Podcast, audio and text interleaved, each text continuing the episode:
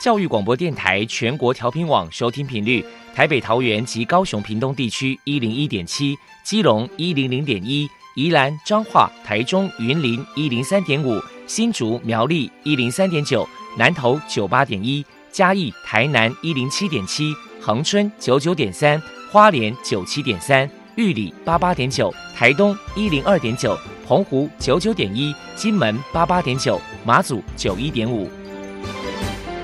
爱是包容，爱是牺牲，爱是分享，爱是服务。因为爱，特殊教育充满了无限的可能。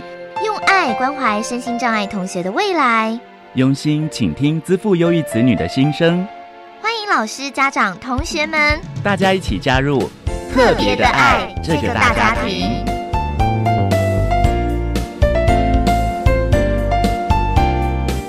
本节目由教育部学生事务及特殊教育司指导，国立教育广播电台监制，欢迎收听。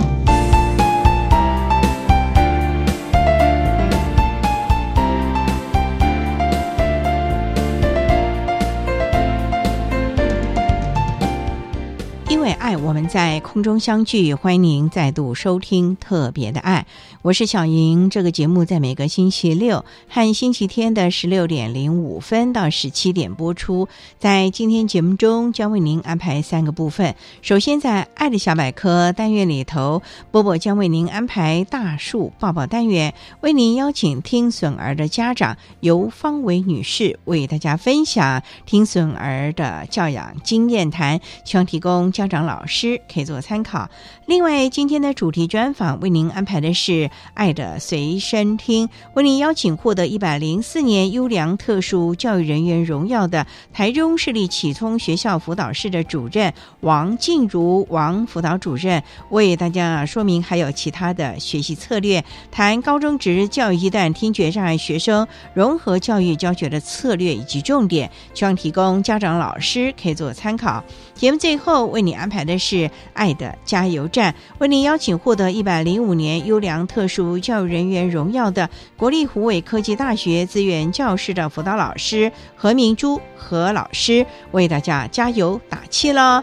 好，那么开始为您进行今天特别的爱第一部分，由波波为大家安排大树抱抱单元。大树抱抱，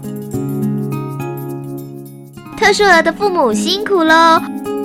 我们将邀请家长分享教养的技巧、情绪舒压、夫妻沟通、家庭相处，甚至面对异样眼光的调试之道。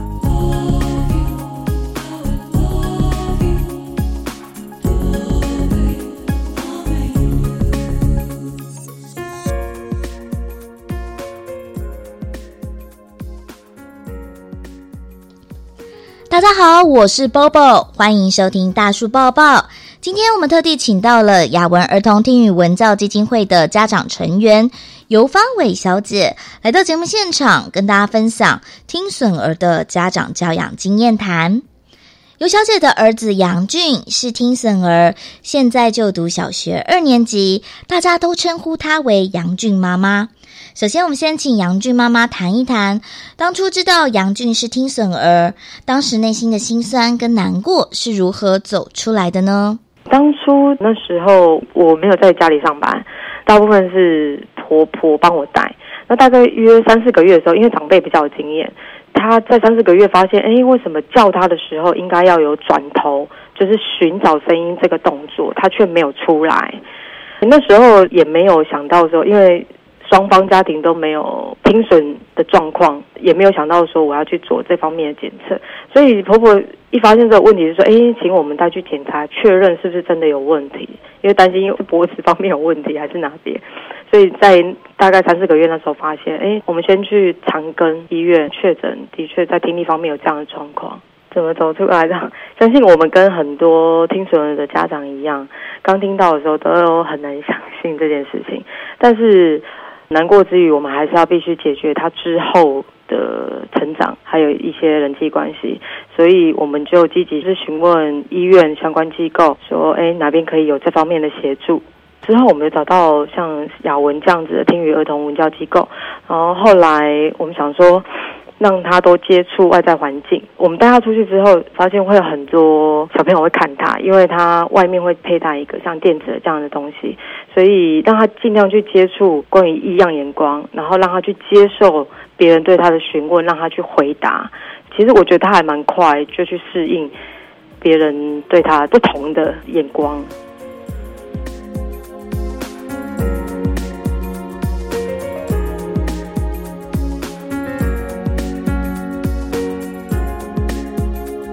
在教养儿子的过程当中，杨俊妈妈遇到最大的考验是，我觉得异样眼光这个看法，其实是我们家长一直担心的问题。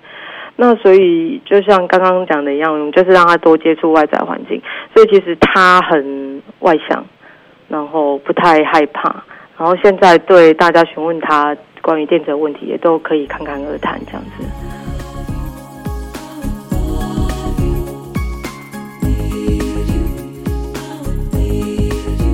下来，我们就请杨俊妈妈分享一下杨俊与兄弟姐妹或者是其他同才的相处互动有什么样的教养诀窍呢？因为他很适应，也很喜欢跟他人互动，所以主要是说，嗯，跟他一起玩的小朋友，在家里的话都是已经是比较大的小朋友了，所以我们会提醒他说，跟他说话的时候慢一些些。然后同台的部分，我们也是麻烦学校方面老师提醒一下学生说：，哎，那如果讲不清楚的情况，请同学再重复一次关于问题的部分。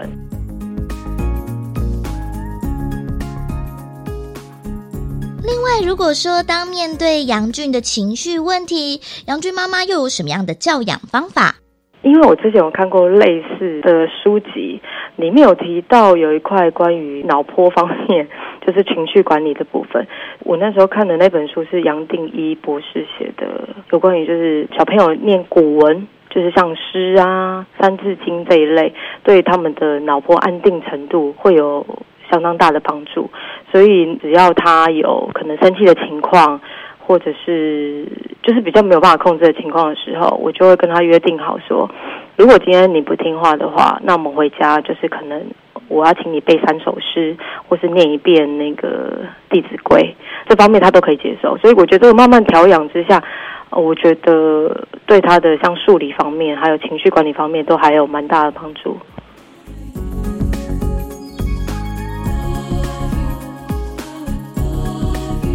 接下来，我们就请杨俊妈妈来谈一谈，在学校当中跟老师上面的沟通，亲师沟通上有什么样的技巧呢？听准他必须麻烦到学校老师，不管是导师或是一些科任老师，可能要需要佩戴一些辅助的部分，所以我们比较希望的是减轻老师们的负担。就是哎，希望他们愿意佩戴辅具这部分，我们也会跟老师说，哎，如果有发生怎么样的问题，希望老师也可以反映给我们，那我们回来跟杨俊沟通一下。可是基本上他去上课，现在小二了嘛，到现在我觉得学校适应状况也都很好。那因为他已经不害怕去面对，就是有关于他电车的问题，所以基本上其他像课业方面还有其他方面，我觉得他都适应的蛮棒的。最后，给同样是听损儿的家长杨俊妈妈有一些鼓励的话想说。我觉得家长一定要非常正面、非常乐观，要调整自己的心态，然后尽量把小孩子带去外面接触，然后多看，然后他们的心胸也会跟着一起成长。那家长方面其实也会得到调试，然后不害怕面对问题。我觉得这对家长还有小朋友帮助会很大。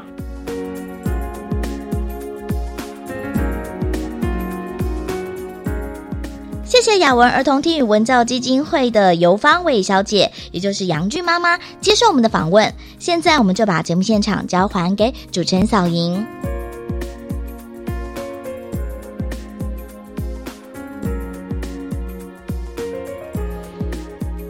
谢谢尤芳伟女士以及波波为大家分享了听损儿的教养经验，希望提供家长、老师可以做个参考。您现在所收听的节目是国立教育广播电台特别的爱，这个节目在每个星期六和星期天的十六点零五分到十七点播出。接下来为您进行今天的主题专访，今天的主题专访为您安排的是《爱的随身听》，为您邀请获得一百零四年优良特殊教育人员荣耀的台中市立启聪学校辅导室的主任王静茹王辅导主任，为大家说明还有其他的学习策略，谈高中职教育阶段听觉障碍学生融合教育教学的策略以及重点，希望提供家长老师可以做个参考喽。好，那么开始为您进行今天特别的爱的主题专访，《爱的随身听》。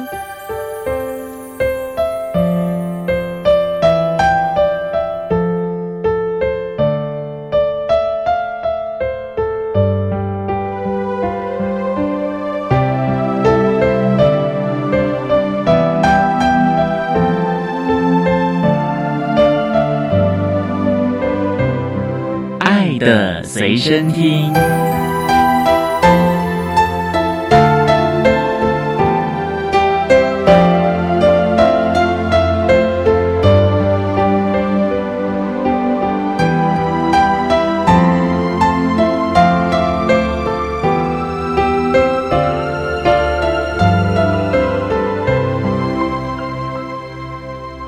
电台欢迎收听《特别的爱》。在今天节目中，为您邀请获得一百零四年度教育部优良特殊教育人员荣耀的台中市立启聪学校辅导室的主任王静茹王主任。主任您好，各位听众朋友，大家好。今天啊，特别邀请主任为大家来分享，还有其他的学习策略，台湾高中职教育阶段听觉障碍学生融合教育教学的策略以及重点。那我们刚才介绍了，主任是台中市立启聪学校，好像在国内听障类的学校比较少啊。对，目前台湾的听障学校总共只有三间，一间在台北市嗯台北市立启聪学校，嗯另一间就是我们台中市立启聪学校，嗯那还有台南大学附属启聪学校。所以招收的都是聪类的孩子喽，以我们学校的现况，就是有智障类，也有启聪类。也有智障类了。，对呀、那他们是双重障碍吗？没有诶、智障类的孩子主要障别为智能障碍，然后可嗯能会伴随其他障碍。听障类就单纯是听障类，可是我们台中不是还有一个台中特教学校吗？是那孩子都是在中部地区喽。对孩子大部分是依照区域来做选择。嗯那我们收到的孩子大部分是屯区的孩子，台中特殊教育学校收到的是市区的孩子，所谓屯区是就是西屯、北屯、南屯。哦，对这个地区，哎，又还没到海线那里。哇，那孩子上学怎么办？有交通车吧？。有啊，我们有提供住宿跟交通车的接驳。哇，那启聪学校的学部有几个？我们学校有四个学部，哦从学前、国小、国中到高中。所以有学前哦。有啊，有学前，哇，孩子多大就可以进来哦？只要两岁以上有听觉障碍的孩子都可以进到我们学校就读。他能适应吗？那么小小孩，哦，可以啊，我们老师非常用心嗯哦，会做一些听能训练跟说话训练。所以有点进行早疗那个部分了。是没错。嗯，早点进来是不是对孩子未来的适应、学习啊，甚至于职场，是不是有很大的帮助啊？一定有相当的帮助哈、哦尤其是我们学校里面还有相关专业团队。学生如果有任何医疗方面的需求，那我们的相关专业团队，像是语言治疗师、职能治疗师都会介入来帮助学生。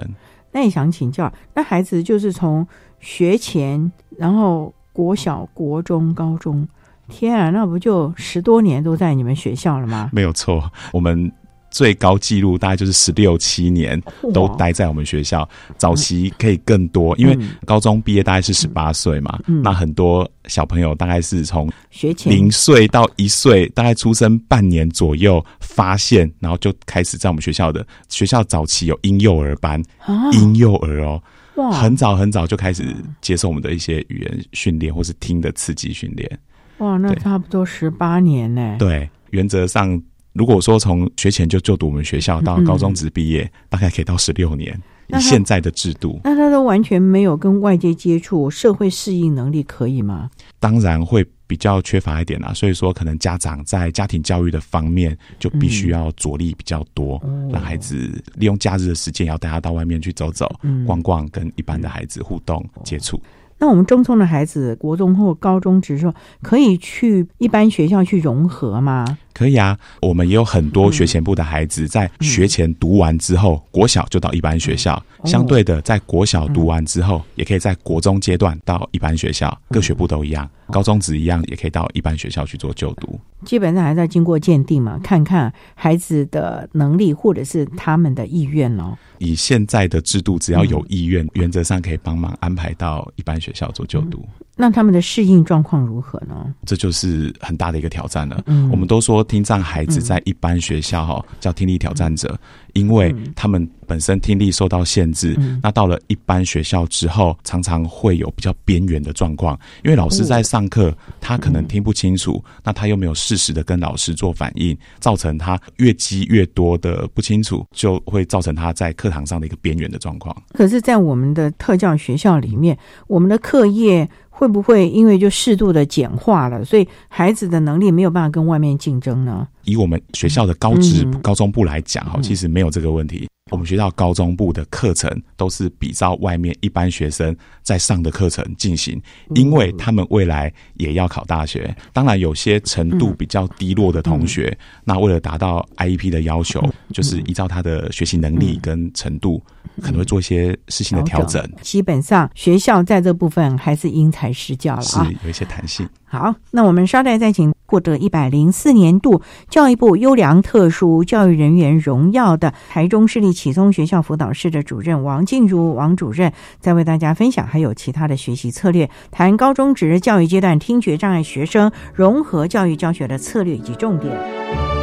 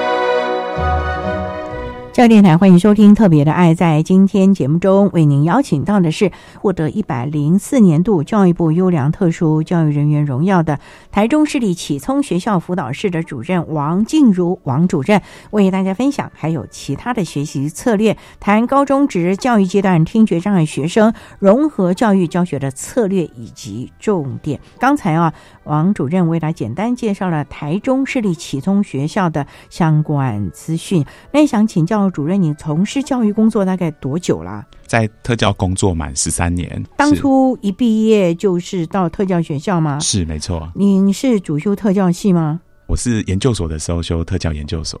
大学？大学我是中山医学大学学背景，从事教育工作。哦，怎么不去临床呢？而是。走上了特殊教育比较静态的呢。一开始接触到特殊教育的小孩是接触自闭症的孩子，我就觉得我好喜欢他们哦。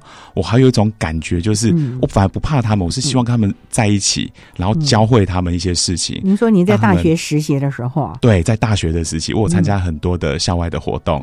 那其中有一次就是跟自闭症的孩子互动，那时候就让我深深爱上特教，所以我才在毕业之后考取台中教育大学的特殊教育研究所。进到教育界服务。临床和教育不一样，而且又是到了启聪学校，对启聪跟自闭症不同啊。对啊，他们两个是截然不同的个体。自闭症有自闭症的教养方式，嗯那启聪类的孩子有启聪类的方式。嘿那目前主要也是钻研在启聪类的方面。因为您过去是属于医疗的体系，会不会把医疗的专业也介入到您的启聪学校了呢？因为聪明的孩子可能有我们所谓的助听器啊，或者是电子耳啊，甚至于很多很多的辅助啊。是，当然有哦。一开始进到这个学校的时候，我还蛮受伤的。哦，为什么因？为我不会手语，因为启聪学校的沟通方式嗯有一个很重要的方式，就是手语沟通。哦，一般人大家会用笔谈，或是用手写，就是嗯赖啊，或是各种方式。但是我们第一线的教育人员就是要会手语，所以说我一到启聪学校的时候，就是先积极的学习手语，因为学生发现这个老师如果不会手语的话，他对你的态度会比较不一样。哦，对，如果你会手语，他就会百分之一百相信你，配合你。可是如果你不会手语，他就是可能只有百分之八十。因为他觉得你就没有很有心的来教我嘛，你连手语都不会。是啊，他会对你有一个问号啦，嗯就说：“哎、你不会手语，那你怎么来指导我们？”所以说我们在第一个学期的时候就很积极努力把手语练起来。哦，一个学期就学会了。那你明明知道，那为什么不去其他学校？会到了启聪还要额外学手语啊？当然了，到启明还得学点字啊。，对对，嗯点字跟定向行动会选择启聪学校哈，嗯其实也是因为借聘的关系啦。哦因为当时我考上正式是在和美实验学校，是肢体障碍类。因为我家在台中，那老婆也在台中服务，嗯我就有心想要借聘回到台中，刚好就是因缘际会啦，填的时候志愿选下来，就刚好到启聪学校。所以就习惯了。对，嗯也很开心啊，因为启聪学校的孩子都很活泼，跟老师互动也很好。那您的辅导室是提供心理辅导吗？还是我们的层面相当广，除了心理辅导之外，我们还有生命教育、性平教育。等等等等等等，相当多。只要学生觉得郁闷啊，或有什么想要跟老师聊一聊的时候，他们都会到辅导室来找我，或者是我们的辅导老师聊一聊，把自己的心结解开，然后出去的时候都让他们笑笑的离开。他们不会说因为你是男生 会害怕吗？不会耶，其实学生应该是说自我保护，现在都教的很不错啦。嗯如果说发现有什么状况是不对的，他们会立刻求救，都有建立他们这样正确的观念。蛮特别的啊。好，那我们稍待再请获得一百零四年度教育部优良特殊教育人员荣耀的台中市立启聪学校辅导室的主任王静茹王主任，再为大家分享，还有其他的学习策略，谈高中职教育阶段听觉障碍学生融合教育教学的策略及重点。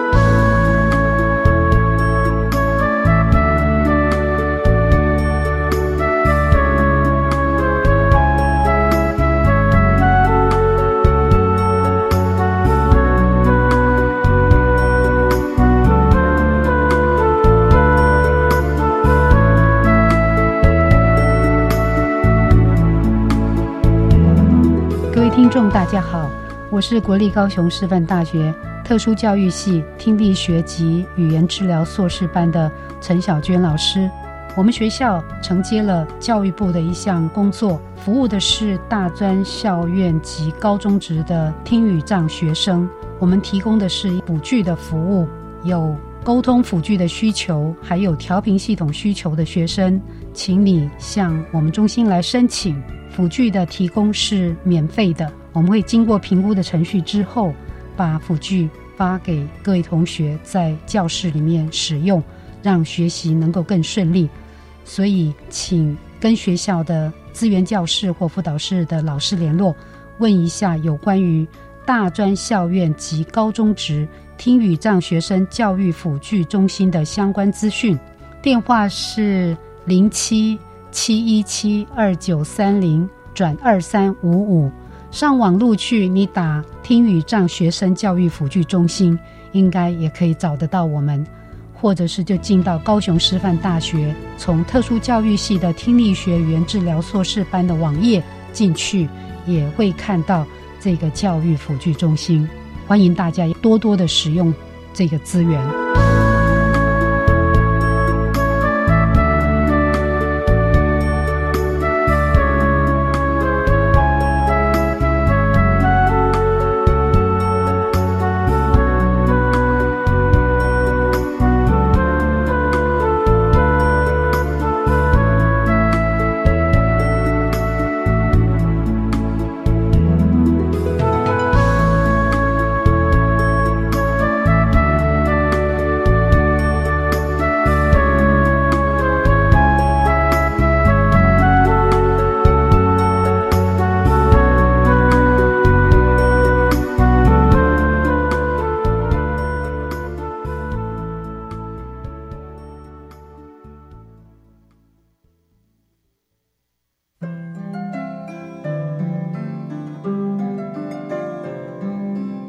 朋友，大家好，我是东华大学顾怡君教授。大家一起来跟乡村的孩子好好过日子。如果你来到花莲，欢迎来丰田五味屋走走。Open your mind，欢迎收听教育广播电台。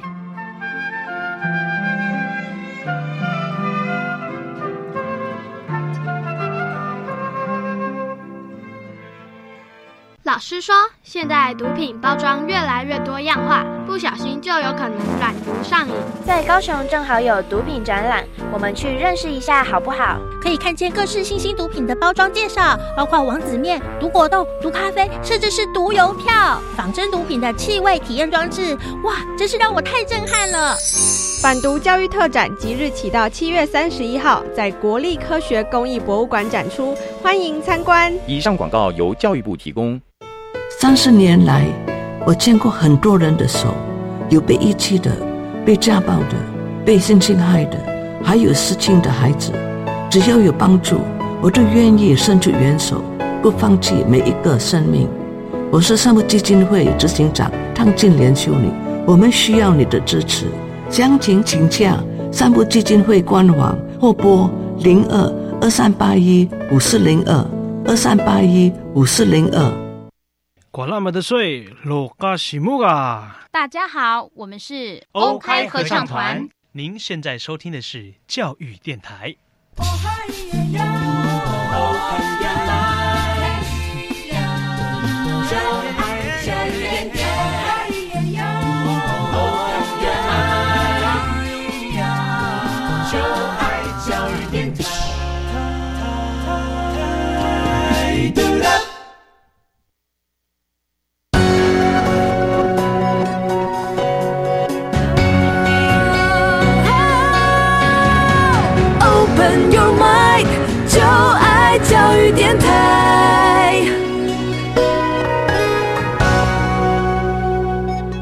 教育电台欢迎收听《特别的爱》这个节目，是在每个星期六和星期天的十六点零五分到十七点播出。在今天节目中，为您邀请获得一百零四年度教育部优良特殊教育人员荣耀的台中市立启聪学校辅导室的主任王静茹王主任，为大家分享还有其他的学习策略，谈高中职教育阶段听觉障碍学生融合教育教学的策略以及重点。那刚才主任啊，您说您。之前是医疗的背景，后来念了特教研究所，又被分发借聘到了启聪学校。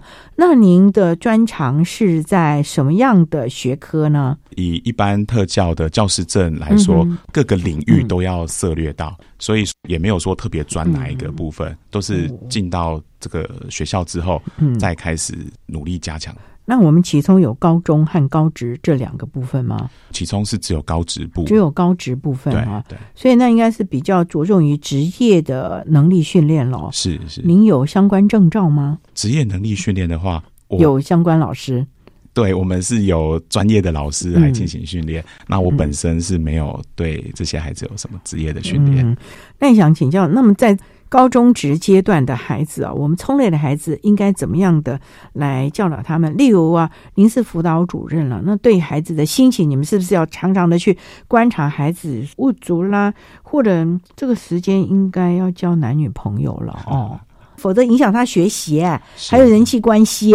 是没有错。其实很多孩子哈跑到我们这边来诉苦啊，说啊他的男女朋友怎么样的时候，我们就会竖起神经。开始跟导师那边准备做连接了，他们都是校内同班或者是学长姐，其实很复杂，因为同班的也有，校内学长姐也有，但最多的是在晚自习留宿认识的，宿舍晚自习之前会有第八节哦，所以你们有住宿啊？有啊，我们有住宿的听障生啊。那这样子管理上不是就更麻烦了？对，是比较辛苦啦。但是我想，我们老师们也都很会注意到这部分，对对对，都会特别的注意跟留意。死角有注意吧？有有，我们现在为了死角装设很多监视器，随时学生有什么举动的话，我们都会特别留意。那包含教师助理员，在平常他们小细节的部分也会特别观察。如果有什么风吹草动，就会通知我们，我们就会把学生找出来啊，跟他聊一聊啊，认识一下他的。对象是谁啊？什么样的风吹草动？举例来说，嗯，传纸条，传纸条啊，脸书留讯息，助理员怎么会知道？哦，小朋友就会很开心的去炫耀，老师你看他传这个讯息给我，那说哦我喜欢你啊，或是什么的，这样子哦。对对对，小朋友对助理员的关系跟对老师的关系其实是不一样的。哦，因为助理员是照顾他的生活，比较没有牵涉到管理跟学习啊，所以他对助理员的态度是比较亲近的。但是导师因为有时候必须要板起脸来做一些限制，所以对老师来讲，他会比较不那么直接的告诉老师。所以助理员也就是一个很棒的桥梁了，对，一个管道，也要马上要告诉你们相关的疑虑了，要有通报嘛。是是，高中阶段了哈，我的建议是还是不要交男女朋友比较好。我这边会比较建议到大学之后，因为我们的听障的孩子，以我们学校为例，百分之一百都可以升到大学。到了大学之后，再去交往、去认识你的技巧、你的方式，甚至人家讲的分手后的一些阴影，都会比较完善一点。高中交往，我们遇到的现况。会影响课业，而且很直接，因为他们六日会约出去玩，或者是晚上的时候就赖来赖去，影响睡眠。还有就是他们可以学习、学习阅读的时间，这是还真的很重要。因为你们学校大部分都还是升学嘛，对，他们会是一般的大学还是科技大学？他们的升学管道有三种，就是一般的四级二专考试，跟身心障碍的升大专考试，我们简称叫升障真试。跟身心障碍的独立招生，所以他对他们的管道只有三种，而且呢，我所谓的后面两种身障真试跟身障独招这两种考试，都是只有听障生跟听障生做比较。意思就是说，假设国立大学有缺，那你只要是这次考试的听障生里面的前十名，你就可以上国立大学。以我们学校来讲，我们每年都有国立大学的学生产生。哟，那他们都会去上什么系啊？很多哎，休闲生活管理学系啊，或者是家居木工类的工业教育的学系，不错的，不错啊，起码有一技之长啊，等等的哦。是，不过这也是他们的性向嘛，所以嘞。当一个高中职老师，尤其是辅导主任，这个部分更要去注意到孩子的情绪。所以您的建议就是，高中阶段还是不要交男女朋友，免得影响了学习。那你为什么会认为说到大了大学会比较好？当然了，就比较成熟了嘛。对，而且是因为他们大学会上不同学校，就像我们讲的兵变啊等等的 那样子嘛。是，如果真的要讲的话，其实到了大学眼界是不一样的，整个开阔了。毕竟高中阶段哈，它是比较。how 封闭在一个学校里面，那大学你看到的人事物层面其实都不一样了。就如同主持人讲的，就是他的心境更成长了，他能够理解更多的事物。那对于交往来说，体谅啊、包容啊、互助啊，也可以做得更好。重点啊，是因为本来是在启聪学校，可是到了大学是一个更开放的，接触到更多的一般人，所以这个时候无形之中在思想啊整体面来说，他会有不同的思考的模式了。好，那我们稍待啊，再请获得一百零四年度教育部优良特殊教育人员荣耀的台中市立启聪学校辅导室的主任王静茹王主任，再为大家分享，还有其他的学习策略，谈高中职教育阶段听觉障碍学生融合教育教学的策略及重点。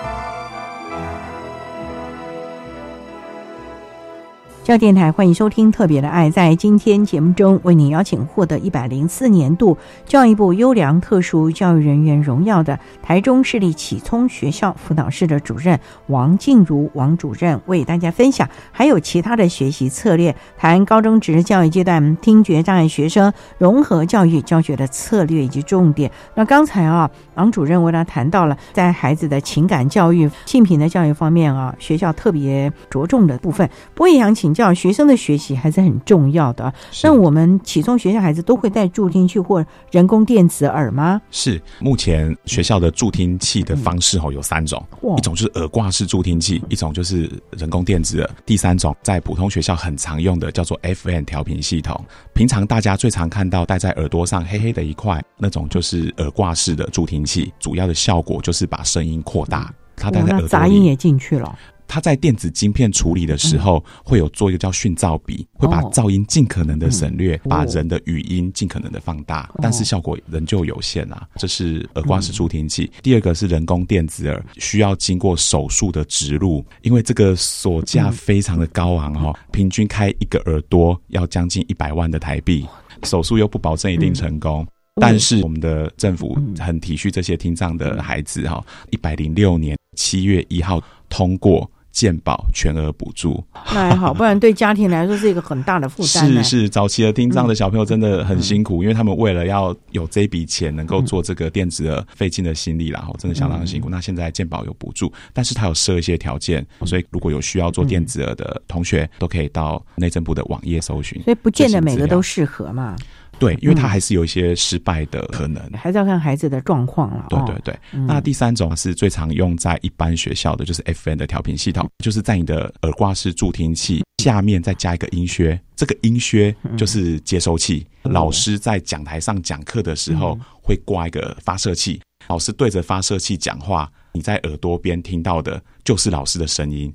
就好像老师在你耳边讲话，这样会比较好吧？是啊，效果非常的好。所以很多在一般学校上课的孩子，虽然说他没有坐在优耳的优势区，但是他一样可以听到老师上课的内容，就是因为有 FN 调频系统的介入来做协助。那他愿意开啊，他们就会觉得不愿意跟别人一样，因为戴在那里就还蛮明显的嘛。对。我们启聪学校的孩子会这样吗？我们会偷偷的观察，如果他上课都没有什么反应的话，我们会绕到他的背后叫他的名字，他都没有反应的话，代表他可能把那个助听器关掉了，然后就会提醒他要打开。所以是老师要观察入微，否则他学习上就有问题了。没错，没错，很容易就这堂课就落过去了。不过，就像您讲的，难免会有落失掉一些老师的讲解啊。所以，孩子的教学，老师是不是要特别着重了呢？因为孩子有一些学科你必备的，因为孩子将来可能还要升学，在这个笔试上面，虽然可能有一些特殊的考场或者是特别的协助，可是你该学到的还是要啊。对，所以说我们在这边也会建议老师啦，在课堂上尽可能。嘴巴要面对学生，用 PPT 或者是讲义，让学生就算是他的黑板没有全部抄完成，但是他回到家还是会有讲义可以配合学习这一段他没有吸收到的一些讯息。不过，像国语文的部分呢，有一些音韵啊，甚至一些诗词的意境，比较古文。虽然说现在的古文比较少了啦，可是呢，有很多是想象的。我们的孩子可以去了解吗？对于比较抽象的，像是古文那种意境哈，小朋友可能需要靠老师一些引导了。大部分都只能心领神会，或者是博学强记啦。你们会特别强调孩子的阅读吗？因为我们虽然一直在。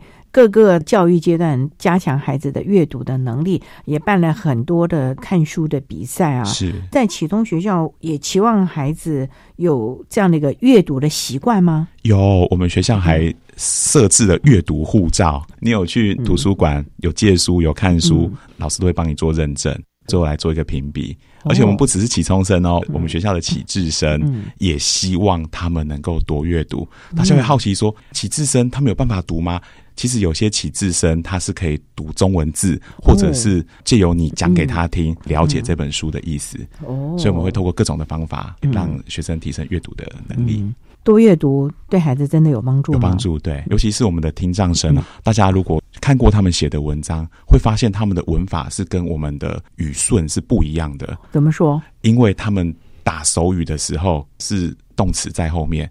假设说我要去台北，他会打我台北去要倒装去，所以他们写出来的文法通常会有一点问题。但是这个可以透过阅读跟教学来做改善。我们现在在上课的时候推行老师用口手语，为什么用口手语？不要纯手语，因为手语很容易陷入那个文法的倒装。但是你用口手语的时候，一方面是听觉刺激，一方面也提醒老师你要照着文字打手语，才会把正确的。文法讯息传达给学生，让他在未来写作的时候比较不会有文法倒装的问题。这个很重要哎，很重要，因为他还在面对主流社会啊，一般的大众啊，对，否则那个文法写出来，人家会以为是外国人在写，都觉得很奇怪，所以。不了解听障生的，以为说怎么会这样子写？但其实这就是他们用手语的方式写出他们的语句。大学联招或者大学的各项考试，还是有作文或者是有所谓的简答的题目嘛？是，所以还说我们的学生会选择身障真试或者是身障独招，就是要散掉作文考作文那一个地方哦。对，因为这个确实对他们来讲是一个不利的考科啦。不过重点还是他要能够学到相关的知识嘛。是是是，没错。好，我们稍待啊，再请台中市立启聪学校辅导室的主任王进入王主任，也是获得了一百零四年度教育部优良特殊教育人荣耀的王主任呢，为大家分享，还有其他的学习策略，谈高中职教育阶段听觉障碍学生融合教育教学的策略以及重点的方向。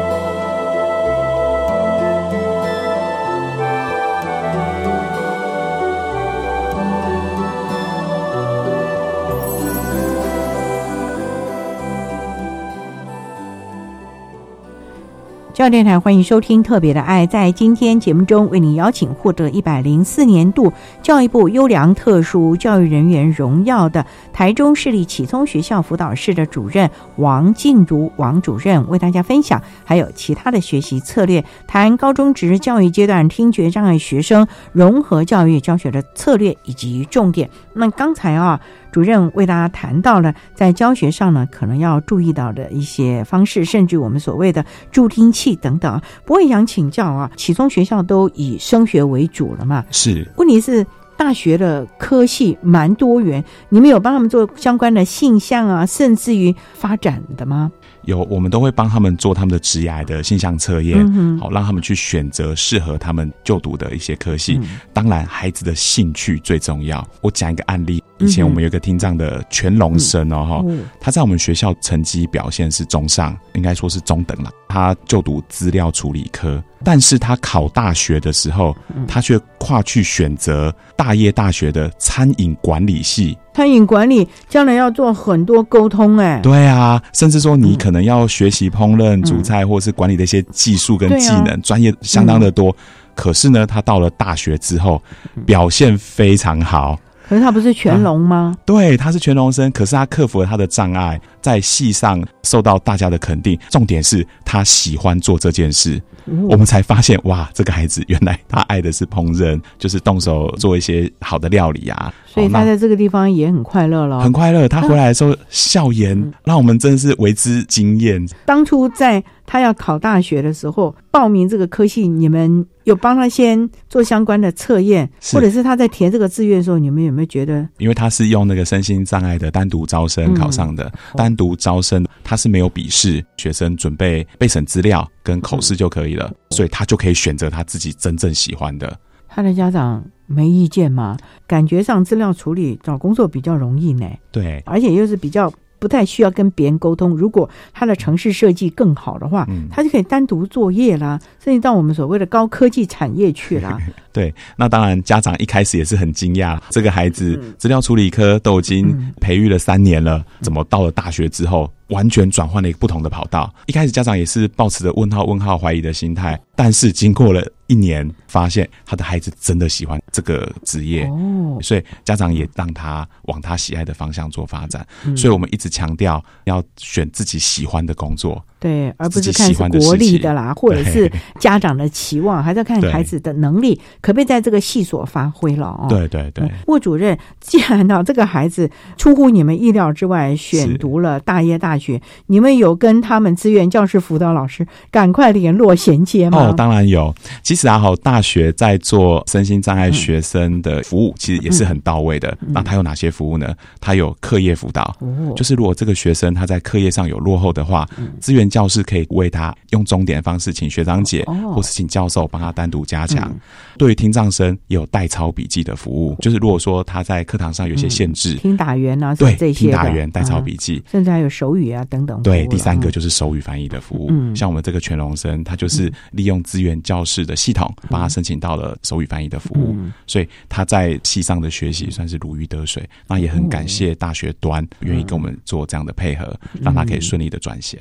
不过最重要还是孩子的态度了啦。是没错，啊因为孩子愿意学习的这种积极性，提供相关支持服务的大学端、高中职端的老师们也会尽全力的来协助孩子适应这个环境了。没有错，其实工作态度哦，一直是我们在高中教育阶段积极、很努力要培育孩子的一个重点。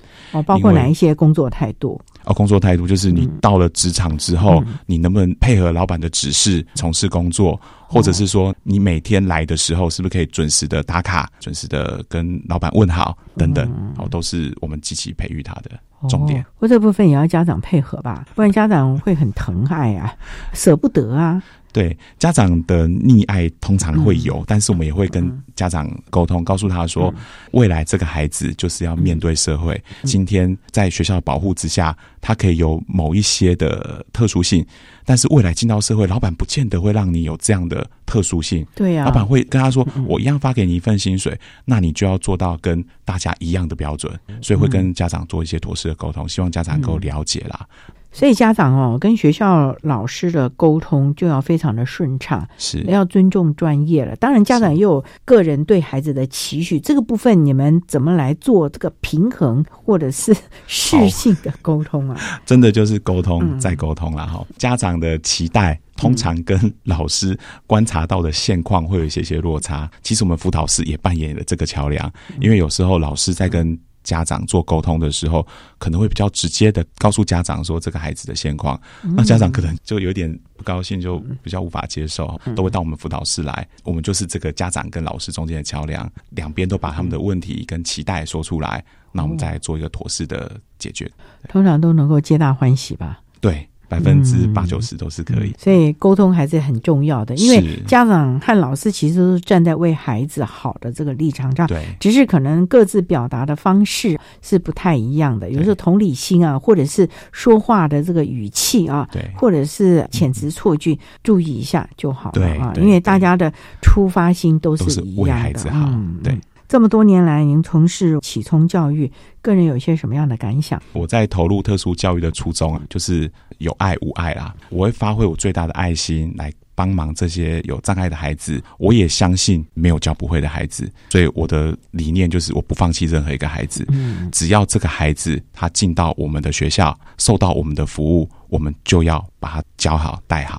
一届届的校友有时候会回来，你看到他们不管在学校学业或者在职场上的表现，与有荣焉吧。当然啦、嗯，很开心，很开心，因为其实我们的听障的孩子啊，哦、大家不要把他当成太生障的孩子来看，嗯。你的标准要把它放成他是一般的孩子，嗯然后一样要督促他，要要求他，其实他们都做得到，他们只是就听力挑战者啦，就是他的耳朵有一些些的限制，嗯。但是我相信他们会用他们自己的方式，或者是我们给他的不同的一些方式，让他们来克服，所以嗯。标准要一致，他们做得到。我们启聪学校的孩子进入职场都蛮适应的吧？对我们启聪学校哈，大部分去读大学啦。嗯哼那如果进入职场或是大学毕业后再投入职场工作的相当多，也因为政府有一个政策哦，就是保障身心障碍的的人士要禁用，那所以他们也受到了很多的机会，也顺利的进入公司去服务。一般来讲都还做得不错啦。那其实我这边也可以提一下，就是身心障碍。也可以去考公务人员考试哦。每年度大概十二月、一月都会有身心障碍的公务人员的考试，大家也可以参考一下。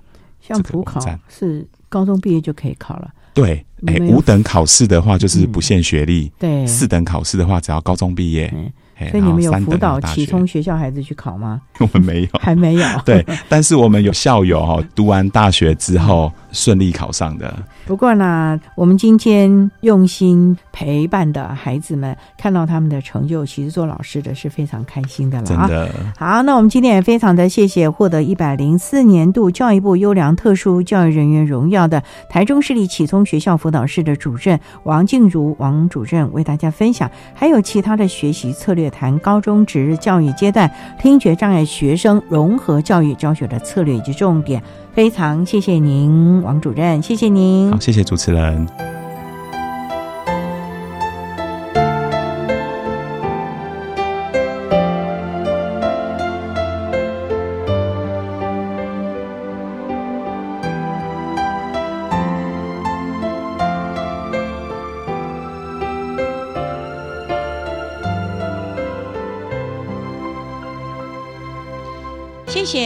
得一百零四年优良特殊教育人员荣耀的台中市立启聪学校辅导室的王静茹辅导主任，为大家分享了高中职教育阶段听觉障碍学生教学的策略及重点，希望提供家长老师可以做参考。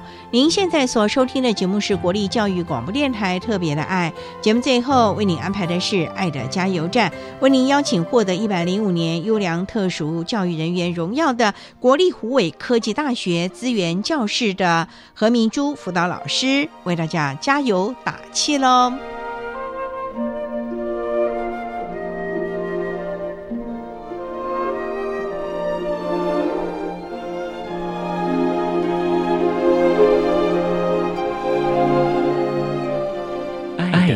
加油站。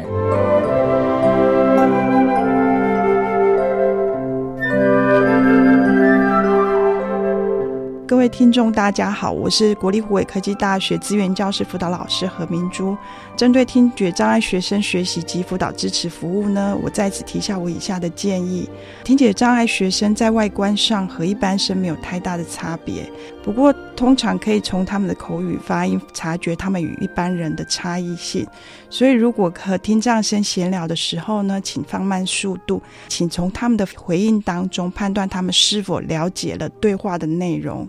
多数人会以刻板的印象认为听障生佩戴助听器，那他们就都听懂了。但是听见声音和听懂对话的内容，有时候是会有落差的。因此，对于教导听障生的中小学老师们，请多关心听障生的数学理解与学习。请不要以为他们乖乖地坐在教室了，所以他们就都听懂了上课的内容。因为他们接收到的语音讯息很难和一般生一样，有时候他们只透过视觉讯息来学习，所以他们会非常需要课后的一对一的辅导。那所以，请多鼓励他们学习，并适时给予肯定与赞美，他们会更努力学习的。那也请不要在那成绩的评量上过于宽松，如此只会让部分的听障生从小养成享有特殊教育的习惯与侥幸的心理。到大学之后，常会有适应上的困难。学校教育与学习应该是用来抵消学习弱势，习得未来求职的一技之长及养成未来就业所需的良好态度。如果从小就让听障生养成正确的观念，给予他们所需的学习资源，来克服他们学习上的困难。我想他们的求学生涯应该会更有成就感，也才能乐在其中，为他们未来的就业做好准备，顺利进入职场，为自己开创更美好的人生。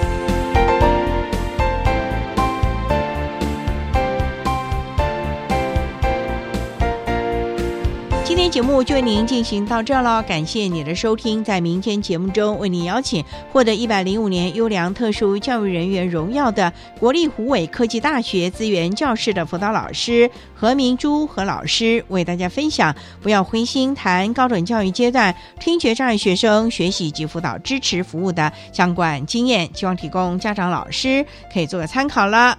感谢您的收听，也欢迎您明天十六点零五分再度收听《特别的爱》，我们明天见了，拜拜。